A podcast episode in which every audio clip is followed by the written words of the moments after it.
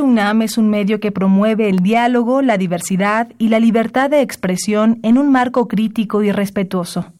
Los comentarios expresados a lo largo de su programación reflejan la opinión de quien los emite, mas no de la radiodifusora. Más salud.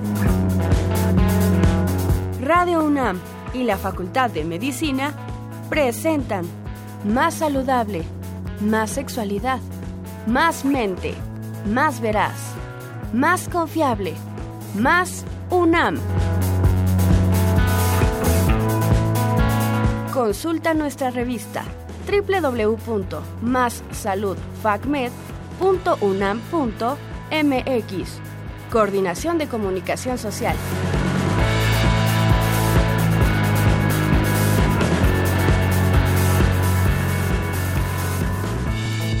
Hola, bienvenidos a su programa favorito Más Salud. Gracias por sintonizarnos. Reciban un saludo de todo el equipo Radio UNAM y Facultad de Medicina que hacen posible esta transmisión.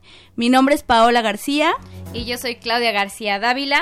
Son las 12 de la tarde con dos minutos, momento justo de empezar con nuestro tema del día de hoy, que es autismo. Se encuentra con nosotros la doctora Lorena Carranza Hernández, quien es especialista en el tema. Doctora, bienvenida, muchas gracias. El honor es mío. Muchísimas gracias por la invitación. Muy bien. Bueno, la doctora eh, es egresada de la Universidad de Monterrey, eh, hizo la carrera de medicina y la especialidad de pediatría.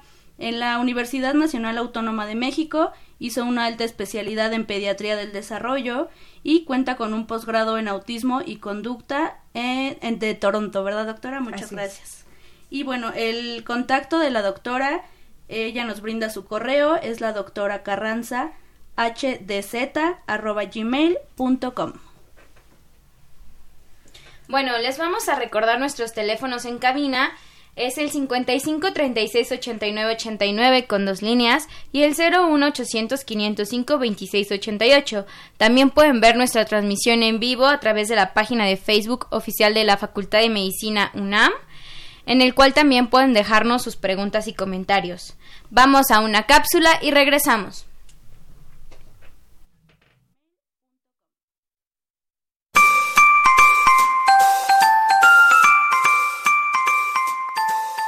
de abril, Día Mundial de la Concienciación del Autismo. Según la Organización Mundial de la Salud, OMS, uno de cada 160 niños tiene un trastorno de espectro autista, TEA un término genérico que abarca cuadros tales como el autismo infantil, el autípico y el síndrome de Asperger. Según los estudios epidemiológicos realizados en los últimos 50 años, la prevalencia mundial de este trastorno va en aumento. El autismo incluye un síndrome que se presenta desde el nacimiento o se inicia casi invariablemente durante los primeros 30 meses de vida.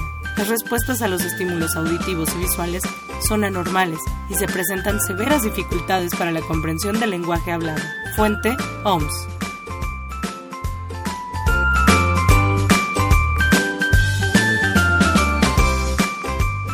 Por sintonizarnos. Les recordamos que está la doctora Lorena Carranza Hernández, especialista en nuestro tema del día de hoy, que es autismo. ¿Nos podría explicar, doctora, qué es el autismo, por favor? Muy bien, primero que nada, quiero agradecer el espacio este, para este tema que es tan importante y pues crear conciencia que no solamente es el día del autismo, sino que sea el mes y que sea pues el año y que sea la vida. el autismo eh, lo podemos definir más como una condición que está dentro de los trastornos del neurodesarrollo y básicamente va a haber dos áreas que están este, afectadas. Una de las áreas va a ser el aspecto social y el otro dominio que está afectado son los patrones restrictivos. Y en base a esto vamos a ver una clínica este, que yo creo que posteriormente la vamos a, desglosar, pero básicamente tenemos que hablar que es una condición que es de vida y que tiene que aparecer este, en menores de dos años. ¿Qué son los patrones restrictivos? Los patrones restrictivos nos vamos a referir en, en diferentes áreas. Podemos decir que van a tener, por ejemplo, gustos que son muy específicos, que los podemos ver en la manera de hablar, en la manera de vestirse, este, en la manera en cómo juegan, este, también la manera de mover sus manitas. Todos estos los podemos este, desglosar y encontrar este, distintas maneras. ¿Es lo mismo hablar de autismo y de trastornos generales del desarrollo? O de espectro autista? Justamente esa, esa pregunta es muy importante porque como lo podemos ver, hay como distintos mitos y distintas como maneras de llamarlo. Y específicamente esto se ha dado porque hay como hay digamos dos principales este, maneras de clasificarlas. En cuestión de medicina tenemos el, el catálogo que es el DSM5 este la edición que es del 2012 y también tenemos el catálogo de enfermedades el CIE10 entonces ha habido grandes cambios y uno como ustedes están refiriéndose Ahora podemos hablar del trastorno del espectro autista. Antes era nada más autismo, antes se hablaba de trastorno generalizado del desarrollo, pero ahora lo, correcto, dependiendo de la de, de lo que estés utilizando, digamos, estás utilizando el DSM-5, pues bueno, tienes que hablar de trastornos del espectro autista. A mí en lo personal, este, pues sí, la palabra trastorno, pues sí llega a ser como, es una connotación que inclusive algunos de los papás dicen, oye, pues es que no me gusta esa palabra, ¿no? Pero lo que no estamos refiriendo es que estamos hablando de una disfunción de la persona, o sea, que ella sea que el aspecto social a lo mejor en un niño pequeñito pueda ser que en, no sé, en la guardería, en el kinder esté teniendo problemas, este, y que le esté provocando este, pues problemas para la socialización.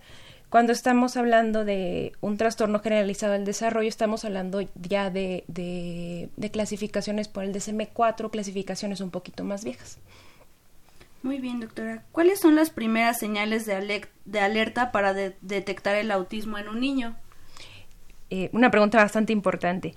Eh, específicamente en el campo, si estamos hablando en pediatría o, o nuestros principales este, referencias que son los papás, las cosas que más reportan los papás es a nivel comunicación. O sea, generalmente es lo que más les preocupa a los papás. O sea, que el niño este, se retraso, este, por ejemplo, en los pediatras y le están dando un seguimiento a los niños en el control de niño sano. Uno, uno puede empezar a notar que, por ejemplo, la sonrisa social se retrasa. La sonrisa social usualmente aparece a los dos meses. Y hay pequeñas cositas que nosotros, este, si somos minuciosos, este, nos empezamos a dar cuenta, por ejemplo, el balbuceo es algo que debe de aparecer como a los seis meses. Uno puede platicar con un bebé, ¿no? O sea, está, empieza el niño a hacer este su balbuceo, hace pausas, uno le contesta. Esas pequeñas cosas y esas gracias infantiles se van retrasando poco a poco. Posteriormente, si estamos hablando en niños menores de un año, uno se puede dar cuenta que un bebé fácilmente se puede dar a entender sin hablar, ¿no? Es un niño que puede señalar, este, y ahí está señalando, ¿Y qué querrá? No, pues creo que es la leche, ¿no? Este, ese tipo de cosas se empiezan a trazar en los niños con autismo, o sea, específicamente hablando a nivel de este, comunicación. Posteriormente, bueno, podemos notar este, aspectos sociales que son, por ejemplo, el contacto visual. Es algo también que se reporta bastante. Sin embargo, digo, digo, parte de aquí lo que yo quiero llevarse con la que, se lleven con la plática es que, bueno, no solamente va a ser el contacto visual este uno de los datos para los niños con autismo, hay que averiguar todos esos aspectos este, sociales. Muy bien. ¿Cómo se diagnostica eh, eh, el autismo, doctora? Bueno, este, justamente hay herramientas que están estandarizadas, pero antes que recorremos a las herramientas, este, bueno, por ejemplo, voy a mencionar eh, justo ahorita por la pregunta, pero hay herramientas que se llaman de tamizaje. ¿Qué quiere decir el tamizaje? Si nosotros, por ejemplo, vamos a cernir la harina, o sea, podemos encontrar como pequeños grumitos cuando cernimos, ¿no? esa es una herramienta de tamizaje. Una herramienta de tamizaje en el autismo es el MChat. Entonces, esa herramienta se puede utilizar a partir de los 18 meses. Pero justamente abordando la, la pregunta que hicieron anteriormente, antes de los 18 meses ya hay un montón de cositas que puedes empezar a detectar en, en, en tu hijo, en tu paciente. Este, no, no debemos de llegar hasta ese punto, ¿sí? Este, ¿y cómo lo podemos diagnosticar? O sea, debemos de buscar los aspectos sociales, este, que ya mencioné ahorita, que se empieza a retrasar el lenguaje, que se empieza a retrasar este, las sonrisas, el balbuceo, y qué más podemos encontrar, que a lo mejor hay problemas este, en la tolerancia a la frustración, problemas con las texturas, este, y a final de cuentas tenemos que englobar los dos grandes rubros, porque algunas veces podemos encontrar que el niño solamente tiene problemas en el lenguaje, pero bueno, ¿qué está pasando? Que no tiene toda esta área de patrones este, de restrictivos o las estereotipias y no por eso va a tener autismo. ¿Qué se debe hacer cuando se sospecha que un hijo tiene autismo? Cuando a mí me gustaría eh, primero, este, enfocándonos en la parte de, de, bueno, como médicos o como especialistas o las personas que nos están escuchando, si estamos del, rubro del lado de, ser este, los especialistas que estamos viendo un niño con sospechas de autismo, siempre confiar en los papás. Yo algo, yo algo que siempre recalco es que los papás son los primeros que van a tener las, sospechas de sus hijos. Se calcula que aproximadamente en menores de un año el 50% de los papás ya están sospechando, teniendo así como preocupaciones en sus hijos. A los dos años ya un 90% de los papás están diciendo hay algo raro. Bueno, ¿y qué es lo que pasa? Que llegan esos niños este, con nosotros los profesionales y primero que nada, o sea, yo, yo lo que quisiera que se llevaran es como profesionales de salud tienen que confiar en la sospecha de los papás, ¿sí? Y empezar a, hacer este uso de las herramientas que ya hay de tamizaje, este, empezar a hacer también, este, correr una batería de desarrollo, o sea que ya también hay pruebas de tamizaje para desarrollo, este, típico, y ya posteriormente buscar eh, específicamente este, alteraciones en el desarrollo con las pruebas del tamizaje como con el MCHAT y acudir a su médico tratante. ¿Cuáles son las causas de, del autismo? Bueno, en el autismo, este, pues es, primero que nada, es algo multifactorial. Entonces, en base a esto también es por eso que a veces se retrasa muchísimo el diagnóstico, ¿no? Y también a veces es por eso que hay como preocupación de los padres de buscar, bueno, ¿qué es lo que me lo ocasionó?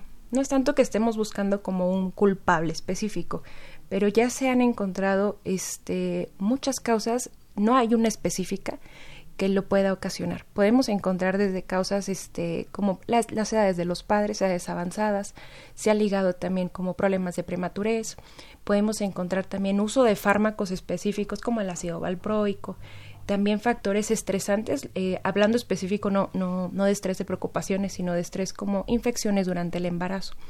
Y bueno, ¿y qué hemos encontrado?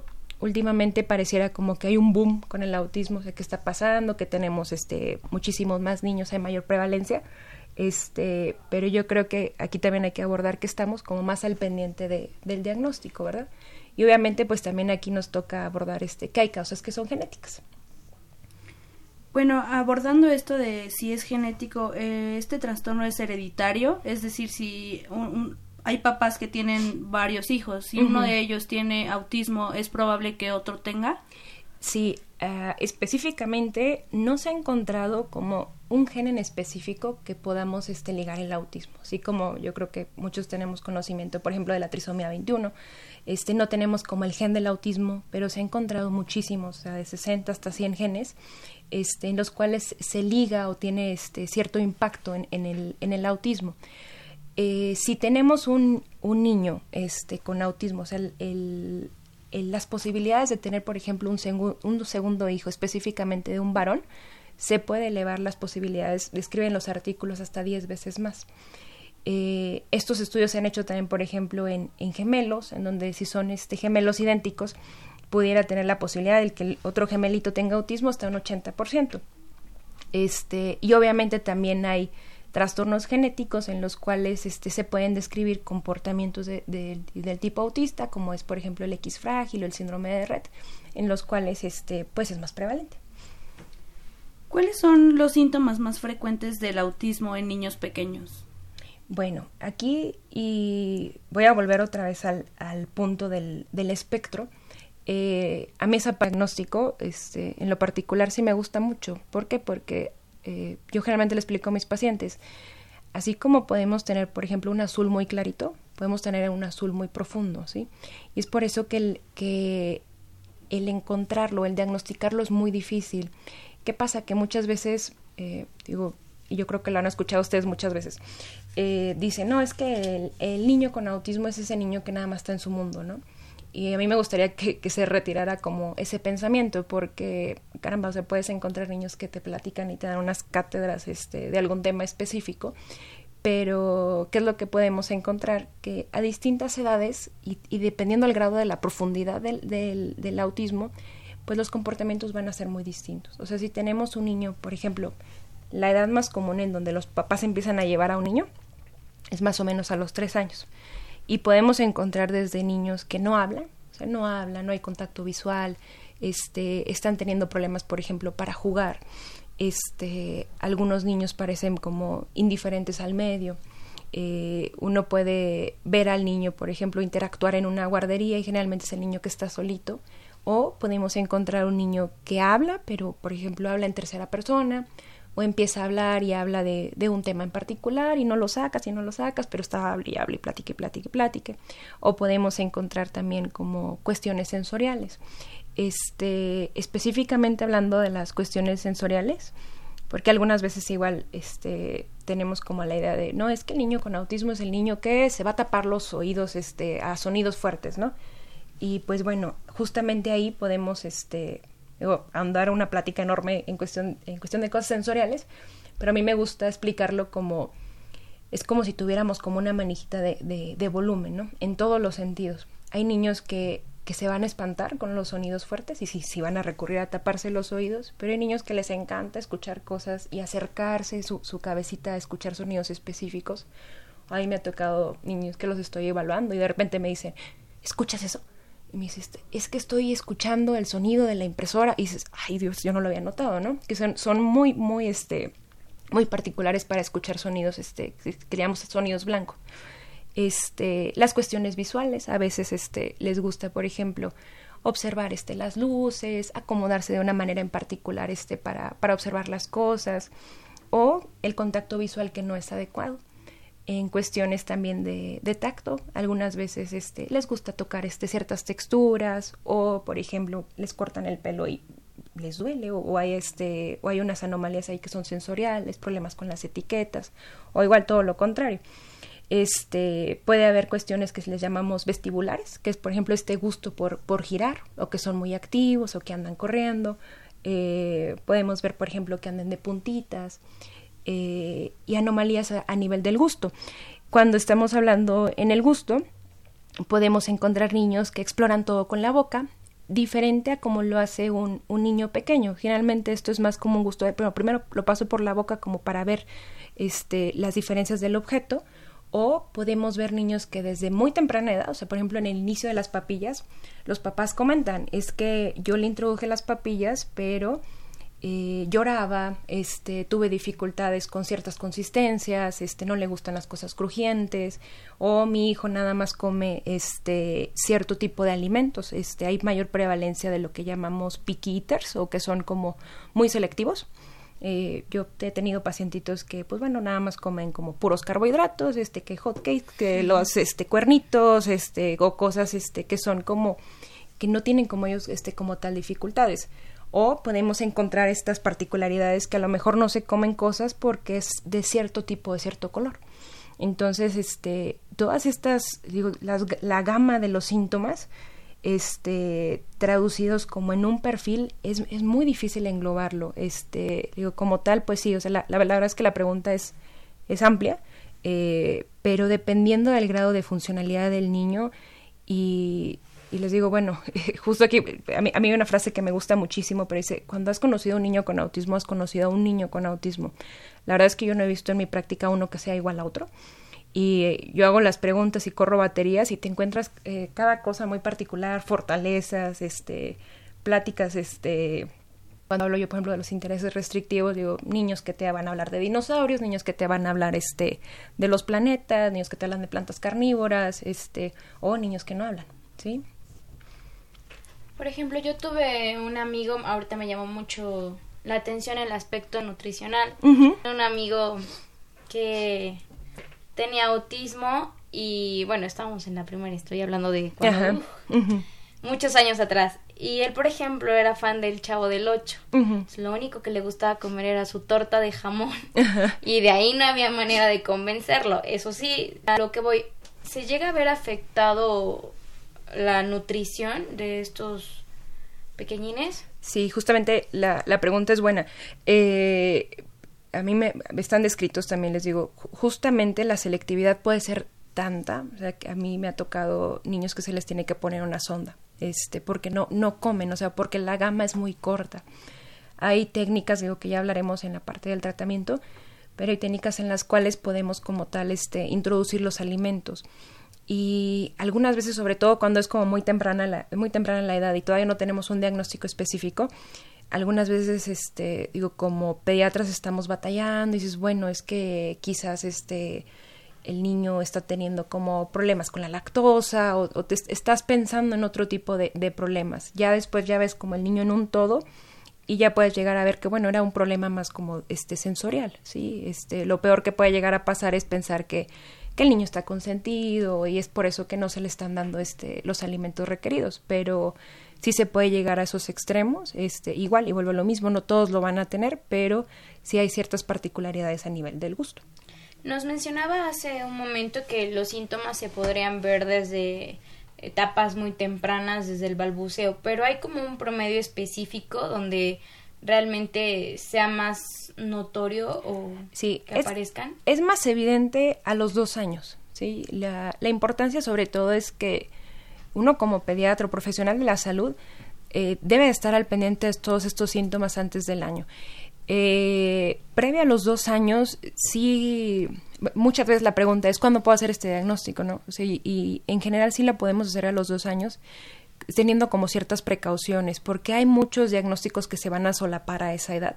Y es por eso que, que igual como profesionales de la salud tenemos que tener como como mucha precaución en dar este diagnóstico. Este, justamente no, no es un diagnóstico. Obviamente todavía tenemos como muchos mitos y el impacto que vas a ocasionar en los papás si, si, si te apresuras a dar el diagnóstico es mucho. Sin embargo, sí hay que darlo de manera temprana porque el impacto es muy favorecedor para el niño si se le empieza a dar este tratamiento. Por ejemplo, ¿con qué este otros padecimientos podría llegar a, confundirse? Eh, uno de los más comunes, este, o sea, inclusive que es más prevalente, por ejemplo, es el trastorno del lenguaje. El trastorno del lenguaje ocurre más o menos en uno en cada cuatro niños y si nos vamos al autismo, el autismo es más o menos una frecuencia en uno en cada 65. Entonces, va a haber niños que como tal no van a tener un trastorno del lenguaje, pero sí vemos que es muy común que haya niños este, que estén teniendo complicaciones para hablar. Cuando, cuando tenemos un niño que tiene un trastorno del lenguaje, a su vez, o sea, imaginemos que eh, no puedo hablar y no me puedo expresar, este, yo, yo, me gusta utilizar el ejemplo, o sea, si uno, si uno como adulto va, no sé, a Alemania, vas a China y no, no te puedes expresar, te llega a frustrar, ¿no? Entonces un niño con trastorno del lenguaje realmente es un niño que, aparte de este síntoma, es un niño que puede llegarse a enojar, ¿no? Ah, y aventa las cosas, no se sabe expresar y generalmente esos son de los que más llegan, llegan a, a, a sobrediagnosticarse el autismo. ¿Cuál otro diagnóstico puede ser muy común a esta edad? Es, por ejemplo, el trastorno de déficit de atención por hiperactividad. Este, podemos también eh, ver, por ejemplo, trastornos este, que sean por, por falta de límites. Eh, y bueno, también pues hay que, hay que abordar también este problema como con discapacidad intelectual o eh, otro de ellos es este el problemas como que sean nada más como cuestiones sensoriales. Eso generalmente es de lo más común que se puede llegar a ver este en, en la gama de los trastornos del neurodesarrollo que nos hagan llegar a confundirnos este con un trastorno espectro autista. Bueno ya que nos mencionaba el lenguaje y estas otras alteraciones háblenos acerca de la capacidad intelectual de los de los niños con autismo tiene algo que ver. Sí es es este es bastante importante porque aquí también va como uno de los mitos. Este usualmente eh, tenía como como una connotación o sea cuando hablábamos de autismo o muy mala. Entonces a veces eh, cuando hablamos del trastorno al espectro autista eh, piensan como en el panorama como triste y es que este niño no va a llegar a ningún lado y que, cosa que no es cierto, ¿no? Y algunas veces también vemos el otro extremo que es con los niños con síndrome de Asperger, este, que bueno, el Asperger, que ya que lo toqué, eh, dentro del DSM-5, eh, lo absorbió esta clasificación, o sea, ya el Asperger es parte de, de, del trastorno del espectro autista. Sin embargo, tampoco está mal hablar del Asperger. Este, en, la clasificación del CIE-10, este que les mencioné hace un momento, se sigue hablando de él. Entonces no hay, no hay ningún problema. El caso es que cuando hablamos del Asperger, pues bueno, le dan como pues esta connotación casi como de superpoderes, ¿no? Entonces, este, lo que hay que, que hablar es que dentro del trastorno del espectro autista, digo, englobando to, todo esto que les digo, el, el, autismo, el Asperger, es más común encontrar la discapacidad intelectual hablando de discapacidad intelectual en cuestión de cociente intelectual, sabemos que hasta un 50, hasta 60% pueden tener discapacidad intelectual. Todo lo contrario de lo que pensamos de que, bueno, que, van a tener como una superinteligencia. Sin embargo, sí está descrito, específicamente hablando de un trastorno del espectro autista leve o lo que llamaríamos también este un, un Asperger que hay a veces que son que ahondan mucho en los temas, o sea, hablando de que eh, tienen patrones restrictivos, a lo mejor a mí me gusta mucho hablar de las galaxias y me voy a clavar en las galaxias y ¡fum! se vuelven unos genios en ese tema, ¿no? Entonces, este, pues sí, o sea, la, concretamente la respuesta es sí se discapacidad intelectual y también podemos ver este, una, una fracción de pequeños niños que sí pueden llegar a ahondar muchísimo en un tema. Y esto también es importante, por ejemplo, cuando los niños van a la escuela, ¿no? Que a los niños que no se les diagnosticó, por ejemplo, a los dos años, que es cuando los papás se dan cuenta, una vez que entran a la escuela, ahora sí ya tienen problemas con, con el aprendizaje o los mismos maestros son los que manifiestan estos, estas, este, dificultades. Sí, y justamente eh, es por eso que tenemos que otorgar un diagnóstico y decirle a los papás, oye, eh, hay la posibilidad de que pudiera haber discapacidad este y conforme el niño vaya tomando más habilidades, inclusive en algún punto hacer alguna prueba este de cociente intelectual. Este, y con esto también, o sea, no es el no es el punto de, de, de poner una etiqueta, ¿no? O sea, sino seguir estimulando, o sea, teniendo como la eh, la preocupación de que puede existir esto, o sea, seguir trabajando con los niños para tener este su óptimo desarrollo. Bueno, y la siguiente pregunta justamente era acerca del trastorno de Asperger. eh, háblenos acerca más de este trastorno. Igual nos mandan saludos en Facebook, eh, Yalia y Docrudos. Y Juan Manuel Espinales Méndez nos pregunta cómo hacer el diagnóstico temprano de Asperger. Igual que nos platique un poco más acerca de, de este padecimiento. Bueno, este, justamente con, con el Asperger, este, nada más, ah, volviendo a lo mismo, este, digo, ya se encuentra dentro del trastorno del espectro autista, eh, pero bueno, le digo, yo, yo, la verdad sigo utilizando como quiera la, el diagnóstico, le digo, hablando de que si está correcto decirlo. Eh, en cuestión del, del, Asperger, sí son niños que eh, lamentablemente sí se nos retrasa más el diagnóstico, o sí se tarda uno más en, en diagnosticarlo, ¿por qué? Porque usualmente no está afectada la parte verbal. Entonces, cuando se empiezan a, diagnosticar, está descrito que es casi a los cinco años. Es cuando ya los papás dicen, Ay, este, pues algo está diferente, ¿no? Con mi hijo. A diferencia de, del, del, autismo clásico, usualmente, como no hablan, la preocupación empieza antes. Entonces, el diagnóstico usualmente se hace como a los tres años, pero se, se puede atrasar un poquito más. Entonces, generalmente los, los niños con Asperger se nos empiezan como a, a, ir de entre las manos este, ¿por qué? Porque hablan muy bien, que es lo que empezamos a notar, que también tienen como ciertos patrones, ciertos gustos específicos, y empieza a haber como ciertos problemitas para poder este, socializar. Este, justo en esto, eh, que podemos ver que a lo mejor este, a mayores edades podemos ver que, que, tienen un problema en la pragmática o son como muy literales este, para hablar, ¿no? Vemos también que, que la manera de su habla algunas veces este, es como falta como este tipo de entonaciones o cantos, o sea, la prosodia se, se, se, describe, digamos, como robotito, o sea, como que hablan como muy, muy, como, como, con falta cuadrado, de canto, ¿no? muy cuadrado, ¿no? Este, y que podemos ver que a lo mejor más adelante ellos mismos te dicen, oye, es que, este, pues tengo dificultades como para tener amigos, este es un mito esto de que, oye, pues es que a lo mejor no quieren tener amigos, nada que ver, digo, yo, yo, yo tengo niños, este, y, pues luego tienen problemas porque quieren tener novia, ¿y cómo le hago?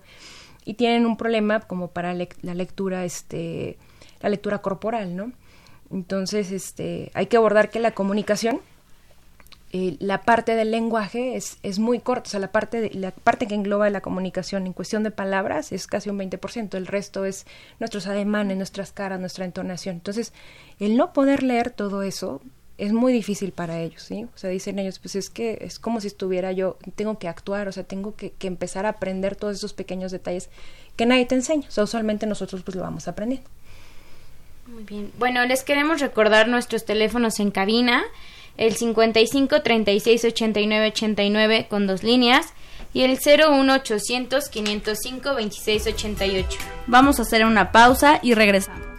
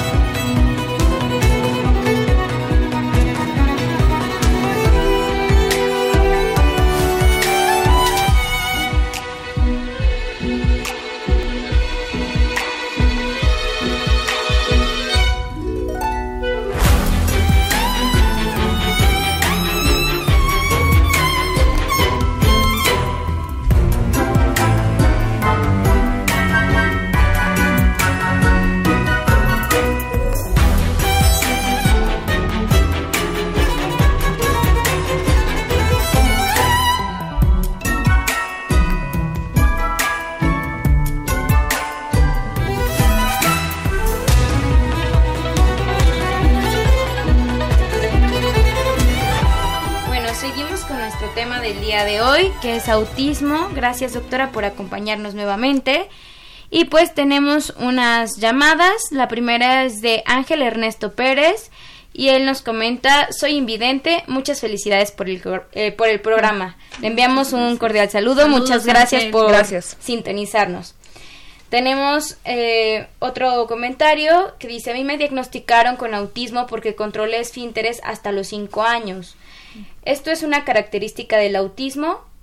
Ok, este, no, no, no específica. Este, en los niños con autismo podemos ver, por ejemplo, que las capacidades este, motoras, o sea, motrices, sí pueden tener como cierto desfase, pero como tal eh, no está englobada como dentro de los criterios, inclusive como dentro de las entrevistas que son estructuradas, pero sí podemos ver que es un aspecto y que sí les cuesta un poquito más a los niños. Mismo no, no es un siempre, este, pero sí a final de cuentas, pues esta falla en la comunicación para poder expresar este, pues las ganas de ir al baño o eh, a lo mejor pueden demostrar cierta incomodidad, pero al, tener como problemas este, motrices, sí se puede retrasar.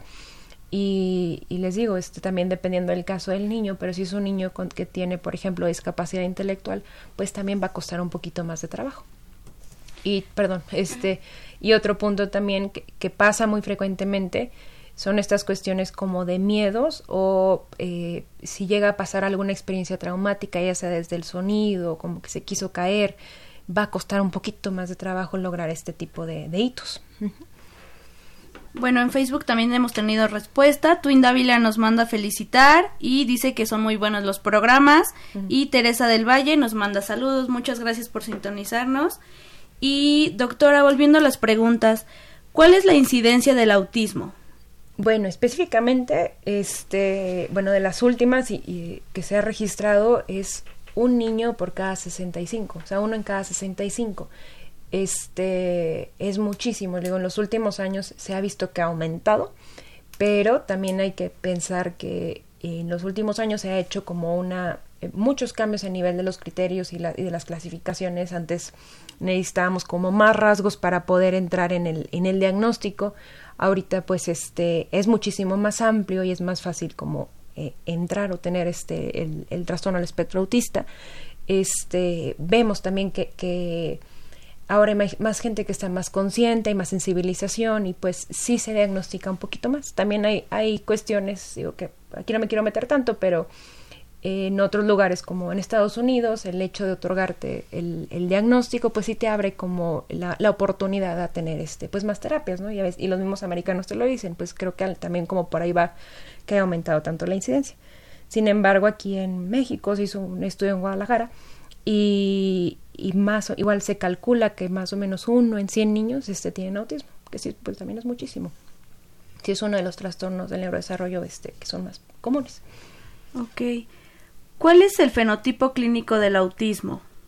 Bueno, específicamente, este, creo que ya ahorita ya hemos tocado como varios varios puntos, este, pero las cuestiones en, a nivel este de socialización eh, lo vamos a ver en problemas de la comunicación, desde lo verbal y lo no verbal. No es nada más el hecho de no poder hablar, tener este problemas en entonación, sino que en todos estos aspectos no verbales, en cuestión de, bueno, no no puedo hacer adecuado contacto visual, tienen problemas para hacer gestos, eh, si lo desglosamos, por ejemplo, en niños más pequeñitos, esto yo les comentaba hace ratito, el hecho de poder apuntar en un bebé aparece más o menos como a los 10 meses, que se llama ese, apuntar para pedir, el protoimperativo, y posteriormente apuntar para demostrar, o sea, para compartirte cosas, este, aparece a los 14 meses y este, este, estas pequeñas cosas se van, este, se van desfasando en los niños con autismo. Cuando ya tenemos un niño que pueda que puede hablar este, y específicamente tiene autismo, vemos que tiene como problemas para este para entrar en una comunicación, este quedarse siempre, más bien poder variar en sus temas o son muy literales. Este podemos ver ya a nivel les digo de, lo, de los patrones restrictivos que a lo mejor son muy rutinarios o siempre les gusta su rutina, de repente se las rompes y bueno, puede haber este ciertos como enojos o, o, o sea, si se dan cuenta y es que, oye, es que siempre nos íbamos a la escuela por este, por este camino o sin molestarse. Yo he visto niños que siempre tienen que sentarse en su misma silla o me gusta siempre vestir mi misma playerita de Pikachu, este, o sea, ciertas cosas que, que a lo mejor lo podemos ver en todos los niños y también el, el, el, punto aquí también es que si nos están escuchando papás, no preocuparse, si es que mi hijo es así, sino que hay, hay una serie y una gama de cosas que, que podemos ver en, en, cualquier otro niño, pero aquí sí llega a haber una disfunción, ¿sí? O sea, específicamente lo que digo, bueno, a lo mejor hay un niño que siempre le gusta vestirse de cierto superhéroe, pero el momento, si es un niño con autismo, el momento que se la retiras puede haber un colapso emocional. O sea, es que me la quitar y llorar y llorar y llorar. Este, hemos visto colapsos porque, pues bueno, le, le tocó, pues ya le tocaba lavarse, lavarse la sudadera, ¿no? Y, y en ese momento, uy, dice la mamá, yo le tengo que esconder o lavarla en la noche porque si no se enoja muchísimo, ¿no? Y pues bueno, todas estas cuestiones sensoriales de las cuales les hablé hace un momento. Por ejemplo, ¿existen algunas características físicas que pudieran presentar los... Específicamente en características físicas, eh, cosas que se han visto es, por ejemplo, la macrocefalia, o sea, hasta un 20%, o sea, tienen el perímetro, este, su cabecita un poquito más grande. Sin embargo, y aquí también volviendo a las cuestiones como genéticas, este si encontramos si encontramos rasgos este físicos o sea no sé frente ancha la implantación de las orejitas tendremos que buscar más este síndromes específicos por ejemplo la X frágil este pero no hay como un perfil físico específico de los niños con autismo. O sea, si tú estás encontrando como médico de que esto, esto no me cuadra, estoy encontrando ciertas anomalías en sus, en sus ojitos, bueno, primero yo recomendaría más un abordaje por genética este que, igual o sea no es ley en los niños con autismo pero no hay algo físico que lo, que lo podamos este con lo, con lo cual lo podemos definir.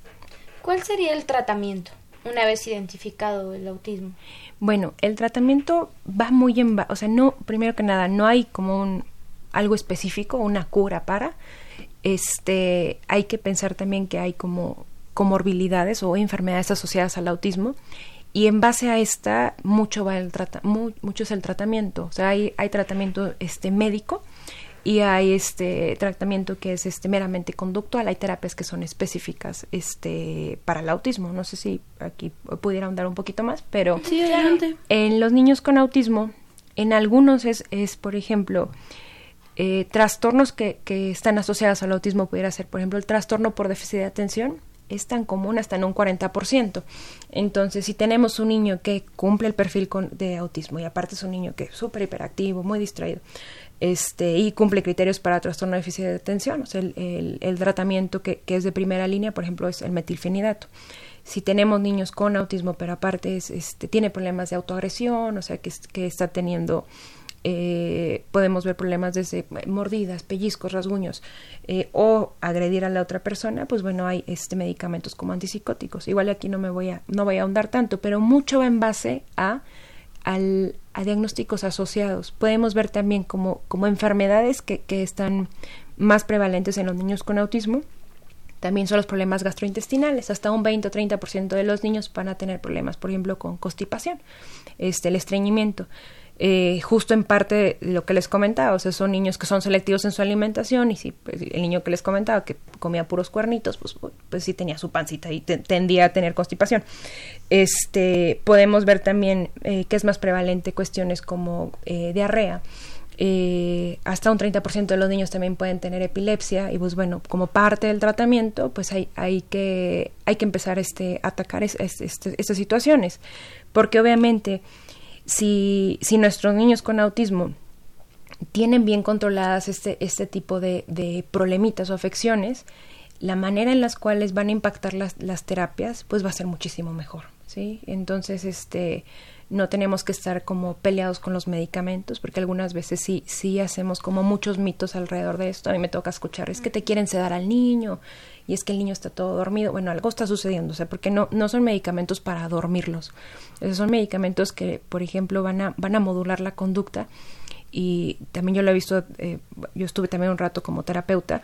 Obviamente un niño este, que ya no está golpeando, que ya no está agrediendo y que está, eh, por así decirlo, más tranquilo, puede él este, eh, aprovechar de una manera mejor sus terapias. También podría ser un proceso de adaptación al medicamento, ¿no? Sí, específicamente, digo, pero sí, sí hay que estar como en constante, este, hay que estar como eh, conectados o hablando con sus, con sus médicos, ¿no? Oye, ya han empezado el medicamento y veo a mi niño así, o porque obviamente hay efectos adversos y como tal, si un doctor te está prescribiendo un medicamento, o sea, como tal te tiene que advertir de las, de las consecuencias y para que los papás también estén como al pendiente de qué es lo que pueden esperar. Este, y si se empiezan a presentar, pues a hacer algún tipo de ajuste. Y específicamente por el otro lado, que, es, que son este, las, las terapias, este, ya hay terapias que han sido estudiadas, este, de todo, o sea, eh, tenemos terapias alternativas, tenemos terapias este, que son, por ejemplo, eh, las que más están demostradas que funcionan, este, o que tienen evidencias clínicas, por ejemplo, sería el, el ABA, este, que son este, terapias este, que son conductuales, este, y también ustedes se pueden acercar como a páginas específicas de, de para personas con autismo y siempre hacer este un poco de, de, lectura y también como médicos revisar qué es lo que está allá afuera y qué es lo que está funcionando y, y lamentablemente le hay hay muchas terapias que se vuelven como sacadera de dinero. Entonces, este, siempre hay que buscar y siempre hay que investigar para, para ofrecerles unas mejores opciones a los papás. Aquí la importancia también de la comunicación de todo el, el equipo multidisciplinario que uh -huh. aborda al niño. Uh -huh. okay. Perdón, Pau. Tenemos una llamada de Beatriz Medina Quintanilla, perdón. Ella menciona que tenemos programas excelentes y nos comenta que tiene un nieto de cuatro años.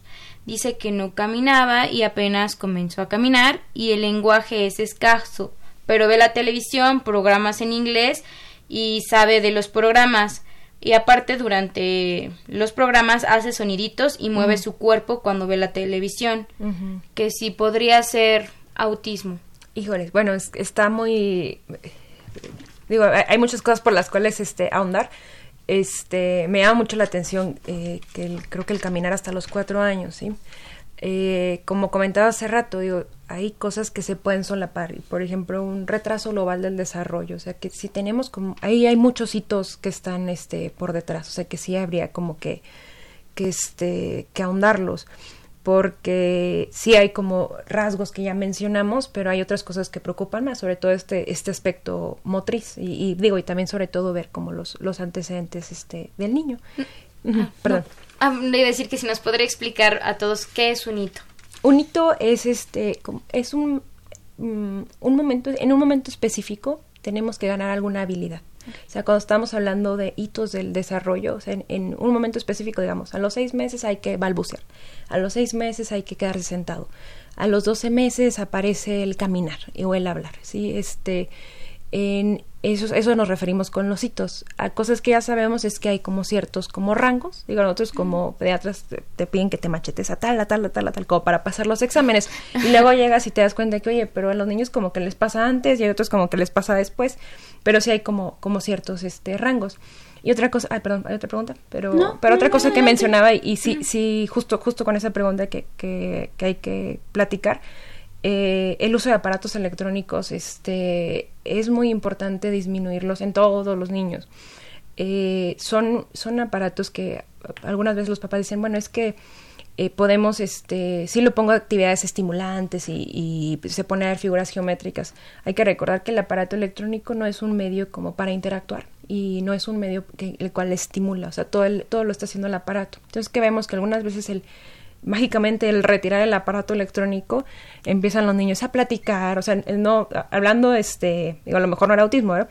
pero les ayuda muchísimo a socializar, o sea, si tienen niños que no está hablando, que tengo mis sospechas, no socializa y aparte me, me comentan de hoy, le dejo el celular como cuatro o seis horas, retiren el celular y van a ver que el niño empieza a desenvolverse, nos pasa a los adultos también. Sí, de hecho. Sí, nosotros también, ¿no? Como adultos luego estamos más metidos en el sí. teléfono en vez de estar en el medio. Sí. Y sí, y desafortunadamente es una, a lo mejor una conducta muy frecuente, ¿no? Uh -huh. El que, bueno, con tal de que el niño ya esté en paz o esté quieto, teléfono, no esté molestando, tablet y están pasan horas en las tablets sí. o viendo el celular. Entonces este punto es muy importante. Bueno y a Beatriz a Beatriz Medina Quintanilla le proporcionamos una vez más el correo de la doctora por si por si quiere eh, ahondar más en este tema. Es eh, DRA en minúsculas todo Carranza Carranza es doble R y Z H D Z arroba um, gmail.com. Muy bien. Muy bien. Pues vamos a continuar. Este, ¿qué tan frecuente es que los niños lleguen a autoagredirse? Depende mucho y se va a correlacionar con la discapacidad intelectual. Entonces, hace ratito estábamos comentando que eh, entre un 30 hasta un 40% pueden tener discapacidad intelectual, pero no, no es, o sea, pues le digo, bajándolo más o menos como un 30%, pero mucho hay que ver, este, porque igual, vuelvo a lo mismo, eh, si tenemos, inclusive los niños con discapacidad intelectual, siempre hay que voltear a ver a qué está correspondiendo esas conductas. Este, ¿Por qué? Porque algunas veces es una manera de llamar la atención, o sea, dícese, oye, no me están haciendo caso y al principio, pues bueno, no sé hablar, pero déjame, empiezo a gritar. Y bueno, ¿y qué pasa? Que a lo mejor ahorita mi grito no me está funcionando, pero de repente pues mejor me pellizco y, uy, y ahí es cuando ya voltea la mamá y dice, ay, no te hagas eso. Y ya, ya el niño empieza a conservar esa idea de que, oye, bueno, esto me funcionó, ok, perfecto. Vuelve a pasar lo mismo, me empiezo, me empiezo, empiezo a gritar, el pellizco no me funciona, bueno, ahora déjame, me pego en la cabeza. Y ahora sí la mamá ya voltea a ver, oye, ¿qué está pasando? Y, y esas conductas lamentablemente sin querer las empezamos a perpetuar. Entonces va muy de la mano con la discapacidad intelectual. Pero, ojo ahí, también lo podemos ver en cualquier otro niño. O sea, vemos, vemos niños de dos años, este, digo, bueno, voy a, voy a utilizar el término, pero les dicen neurotípicos, o sea, cualquier otro niño, que de repente, este, oye, no me hizo caso, mamá, mamá, mamá, y llegan y no me hizo caso, y de repente, bueno, déjame, ¡ah! y gritan más fuerte, y luego, mamá, ya sé, el que se avienta y voltea a ver si la mamá lo voltea a ver. Entonces digo, son conductas que la podemos ver en todos los niños. Y doctora, ¿existe otro de los mitos que, que están alrededor de este padecimiento? Eh, ¿Hay alguna relación de las vacunas con el autismo? Eh, no, este, lamentablemente es un, es un mito que, que nos hizo bastante daño. Este, ahorita lo, lo, estamos viendo con los casos de sarampión, ¿no? Pero eh, hubo un artículo que se publicó en una revista muy buena que era el Lancet, este, hay muchas, es un artículo que está mal hecho, o sea, desde la selección de los pacientes y les digo, bueno, hay, bueno, ya son como cuestiones de chisme, pero bueno, hay cuestiones, hay cuestiones de, de abogados y dinero y se ligó al, al, sarampión, rubiola y parotiditis, a esa, a esa vacuna específicamente que vemos que bueno que se aplica más o menos como a los cuatro años que es cuando está como el boom de los síntomas este, y bueno, ya es un artículo que ya se desmintió, ¿verdad? Digo, pero el impacto lo seguimos viendo lamentablemente en estos, en estos días. Y sobre todo aquí en México, bueno, últimamente se ha puesto mucho de moda los papás antivacunas. Sí. Entonces, bueno, que, que entiendan que no, no tiene nada que ver con este padecimiento. Sí. Y, por ejemplo, una, persona eh, una persona con autismo puede, requiere, perdón, constantemente ser custodiado, o sea, que alguien lo esté vigilando constantemente o pueden llegar a ser totalmente independientes? Pueden llegar a ser este independientes y les digo, bueno, ahora el, el trastorno del espectro autista, eh, según la clasificación, lo van a clasificar como necesita poca ayuda, necesita mucha ayuda. Este, e, e, el grado 3, o sea, sería el niño que necesita mucha ayuda, este, pues es un niño que a lo mejor va a ser un niño de custodia, pero, digo, está todo el otro porcentaje de niños que, digo, inclusive pueden pasar desapercibidos. Este, a mí me toca ver luego que, que inclusive los papás cuando estamos haciendo el diagnóstico dicen, oye, pues yo como que tenía algunos rasgos, ¿no? Pero son niños que tienen buen pronóstico dependiendo de qué tanta, qué tanta terapia les estemos dando e inclusive el grado de, de, profundidad. Digo, les puede ir muy bien, pero pues sí, obviamente también tenemos esos niños que, como les comentaba hace rato, que van a estar a lo mejor en el azul profundo, que a lo mejor no van a hablar, este, que a lo mejor tienen también discapacidad intelectual, este, que sí van a requerir a lo mejor custodia, pero no es el panorama de todos los niños y justamente es lo que tenemos que, que combatir, ¿no? Que tirar esos mitos. Bueno, tenemos otra llamada de Héctor Cárdenas. Saluda a la doctora Lorena. Dice, soy Héctor Cárdenas. Comento una anécdota. Cuando era estudiante en una escuela de rehabilitación de discapacidad múltiple, había una alumna apartada de niños ciegos y niños con discapacidad mental. Eh, ella tenía un, ella tenía una, unos comportamientos uh -huh. particulares. Aplaudía y se chupaba el dedo de la mano y además se olía la mano. Estas, estas características son de autismo.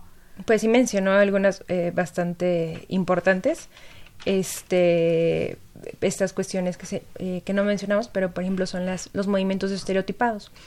eh, los describen, para los que están en la radio, pero lo describen, por ejemplo, como este aleteo, este, o el flapping, el, mover sus, sus, manitas, o puede ver que sea un poquito más, más sutil, o sea, que sea mover sus deditos, o hay algunos niños que, que se están acariciando su orejita, este, la manera en cómo, que cómo brincan y estas cuestiones también que dijo como olfatorias, este, justo hablando de todos los sentidos, hace un momento no toqué el olfato, pero hay niños que de manera particular les gusta oler, o sea, hay una búsqueda sensorial con el, con el olfato.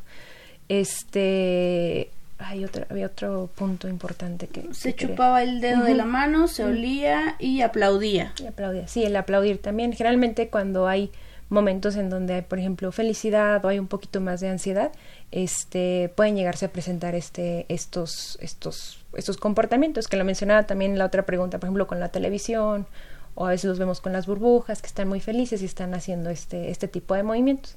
Igual como tal, a veces conforme pasa la edad se llegan a controlar y llegan a ser poquito menores.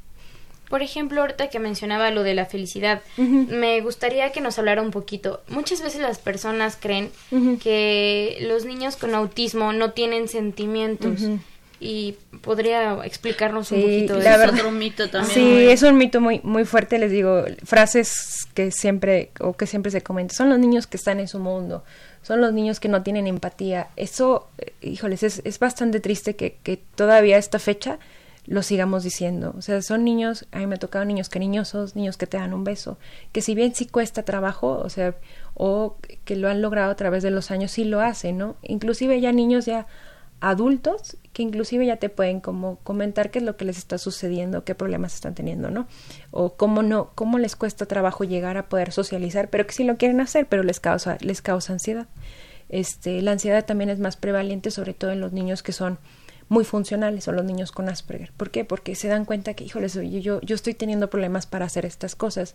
Pero obviamente si son niños felices, si son niños tiernos, si son niños que abracen y no son niños que no lo quieran hacer. O sea, sí, sí quieren jugar. O sea, nada más que hay que enseñarles cómo. Y justamente también esto es un tema importante porque tenemos muchos este, papás que no saben que su niño tiene este diagnóstico y llega al punto en que se vuelve como un círculo vicioso. Dicen, oye, pues mamá, ese contacto visual, pues como que no quiere, ¿no? O sea, como que, pues bueno, ya no lo busco, ¿no? O qué está pasando que tengo un niño con Asperger y como que habla medio rudo y se lo llega uno a tomar este, inclusive personal. Inclusive si, si ustedes llegan a tener como la oportunidad de, de tener algún compañero, yo he tenido amigos, dices, oye, pues es que él no sabe, o sea, nada más decir, este, oye, ¿sabes que A lo mejor heriste mis sentimientos. Hay una, hay una parte exclusiva, exclusiva, perdón, específica de igual de los niños con autismo, que es este, este, esta, este problema para poder leer las caras, ¿no? Entonces, este, les cuesta un poquito de trabajo leer las emociones, pero Inclusive yo tengo niños que, las leen, leen las definiciones y es que no me toma tanto sentido, pero empiezan a practicar y ya dicen, a ver, estás triste, ¿verdad? O estás feliz y, ya te hacen las preguntas, y, ah, y la felicidad, y según la definición es tal cosa. Este, y ya saben entender un poquito más los sentimientos. Sí lo logran, sí lo hacen, y son, pues son mitos. Tristemente son, son mitos que entre la televisión y toda la historia que hay a lo largo del autismo, pues se, se han estado perpetuando, pero pues hay que irlos tirando. Y la importancia de estas terapias es para llegar a, que el desarrollo de estos niños que después van a ser adultos sea pues lo más conveniente para su desarrollo personal en, en todos los ámbitos. Háblenos acerca de cómo son los adultos que, bueno, hemos ahondado un poco más de, los, niños. síntomas de los niños, pero ¿cómo, cómo se desarrollan los adultos. Sí, y específicamente, digo, aquí también me, regreso un poquito a las terapias, este, igual a lo mejor en los niños empezamos a buscar, bueno, que la comunicación, que cuestiones motrices, pero hay, hay terapias este, que están, por ejemplo, enfocadas a, bueno, vamos a enseñar habilidades sociales, ¿no? Porque a lo mejor ya, y bueno, y tristemente a lo mejor los sistemas eh, están más enfocados y volcados hacia los niños. Y luego, ¿qué pasa? Que ya tenemos niños, bueno, ya tenemos a los adolescentes y, ay, ¿ahora qué hacemos con ellos, no? Este, hay grupos de habilidades sociales, ¿no? Y es el, el hecho de, de, de empezarles a enseñar, bueno, eh, a, la lectura de, de caras, perdón, este, empezar a enseñarles, oye, ¿cómo puedes entrar tú y hablar de, de un tema, ¿no? O sea, ¿cómo, ¿cómo, a lo mejor explicarle que, oye, a lo mejor a tu amigo no quiere hablar siempre de lo mismo, a ver, vamos a ampliarte un poquito más este, tu, tu, repertorio de comunicación, ¿no? Cómo lidiar con la frustración, cómo lidiar con la ansiedad. En los adultos con autismo y en las, y igual, hablando específicamente del autismo ligero, este, es más prevalente cuestiones como ansiedad y como depresión. Y es otro punto en el cual tenemos que, que, trabajar con ellos. Muy bien. ¿Qué especialistas, bueno, hablando de estas terapias, quiénes son los especialistas que deben de abordar a, a las personas, a los niños y a las personas con autismo? Bueno, este siempre y ustedes pueden ver, o sea, la verdad es que hay múltiples terapias y luego no hay algunas que son como específicas y sí sí es importante buscar personas que estén preparadas y que sepan trabajar con los niños con autismo, porque es, es, diferente, ¿no? Este, les digo, de lo, de lo que tiene más evidencia, por ejemplo, es el ABA o el análisis conductual aplicado. Este, podemos buscar también, hay que buscar eh, terapeutas del lenguaje, pero que estén más enfocadas en la comunicación humana, porque se, se enseña de manera diferente en los niños con autismo. Eh, psicopedagogas y bueno, y obviamente de la parte clínica estamos hablando también de, bueno, el pediatra, el pediatra del desarrollo, especialistas en neurodesarrollo, eh, neurólogos pediatras o psiquiatras infantiles, pero como, como tipo, o sea, y también como los papás, siempre hay que buscar personas que sí tengan experiencias con los niños con autismo, porque sí, se, sí, sí es diferente el enfoque y sí es diferente el manejo. Estamos llegando al final del programa. Guille Hernández Herrera dice saludos a la doctora, es la mejor y una felicitación a la doctora de parte de Lorena Mirna Miranda. Y bueno, le, vamos a escuchar las conclusiones de, de usted, doctora, un comentario final, conclusiones del tema. Bueno, este, yo creo que las perlas para las personas que nos están escuchando es que, bueno, sobre todo la aceptación. Este, nunca, nunca sabemos lo que están pasando los papás o nuestros niños. O sea, los podemos ver en la calle, a lo mejor los podemos ver que estén teniendo problemas en cómo, cómo les está llegando, cómo están procesando sensorialmente todo. Entonces, este, hay que llegar a ser este, empáticos.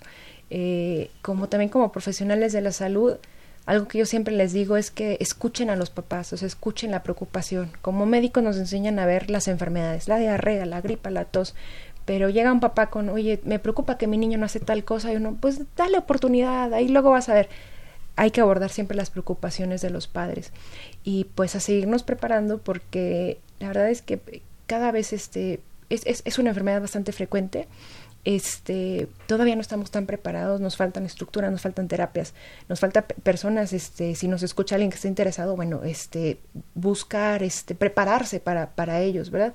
Y que son niños que son cariñosos, niños que son cariñosos y echarse una plática con un niño con trastorno espectro autista es una cosa sensacional. A mí me ha dado muchísimas satisfacciones trabajar con ellos.